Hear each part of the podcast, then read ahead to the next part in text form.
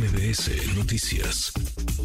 No es nuevo el tema, al contrario, se ha extendido desde hace un buen rato y parece que México ahí la lleva. Por lo pronto, una corte de Estados Unidos falló en favor de nuestro país en la demanda millonaria, mega millonaria, contra fabricantes de armas en la Unión Americana. Esas armas que llegan de manera ilegal, claro, por la muy porosa frontera entre México y Estados Unidos y generan violencia en nuestro país, abastecen a los cárteles de la droga. Alejandro Celorio, consultor jurídico de la Secretaría de Relaciones Exteriores. Alejandro, ¿cómo estás? Muy buenas tardes.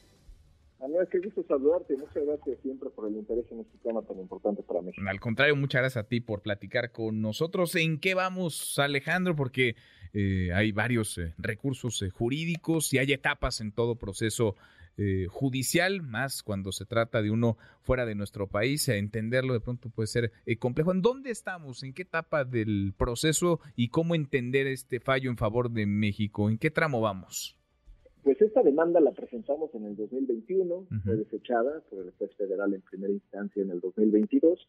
Apelamos y el día de ayer la Corte de Apelaciones establece que si bien las empresas a las que demandamos gozan de inmunidades, o existe una ley que les otorga inmunidades, que fue el argumento por el que nos desecharon la demanda en primera instancia, existe una excepción que invoca México y con la cual el juicio podría avanzar. Es decir, México tiene la oportunidad ahora de presentar en juicio ante el juez federal sus pruebas, su evidencia, sus testimonios, solicitarle a las empresas demandadas para probar que las empresas que fabrican, distribuyen y venden armas y que estamos demandando saben o deberían de saber que sus productos llegan a personas que cometen ilícitos.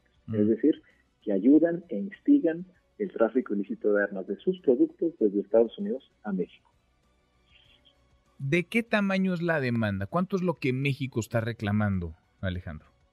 Nosotros estimamos eh, que el daño sufrido por el gobierno de México de manera directa, esto es por daños a nuestros vehículos, al personal, fallecimientos desafortunados, lesiones, atención funeraria, detención médica, podría ascender a los 15 mil millones de dólares.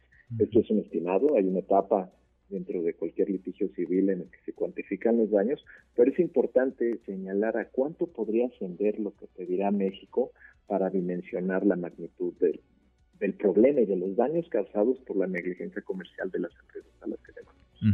Ahora, empezamos, nos decías esto, hace ya dos, tres años. ¿Cuánto le falta a un, a un litigio como estos? ¿Será que lo veremos eh, llegar a su fin este año o es un asunto que se va a heredar a la próxima, a la siguiente administración? Se va a heredar y es un gusto ver que estas acciones que unen a las mexicanas y a los mexicanos están necesarias en estos días que puedan trascender administraciones, porque son esfuerzos de México, no de un gobierno o de un color o del otro, son esfuerzos de México y continuarán. Estos, como bien dices, Manuel, estos esfuerzos toman tiempo, pero cada avance que se va logrando es una victoria. Hoy tenemos la decisión de la Corte de Apelaciones positiva.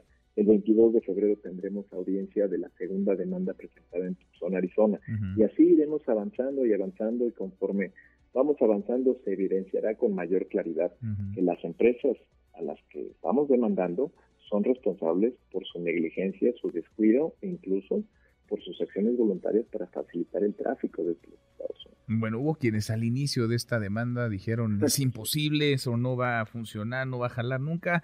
Dos años poco más en este litigio y se ve, se ve más cerca la, la victoria. ¿Es un escenario posible, Alejandro?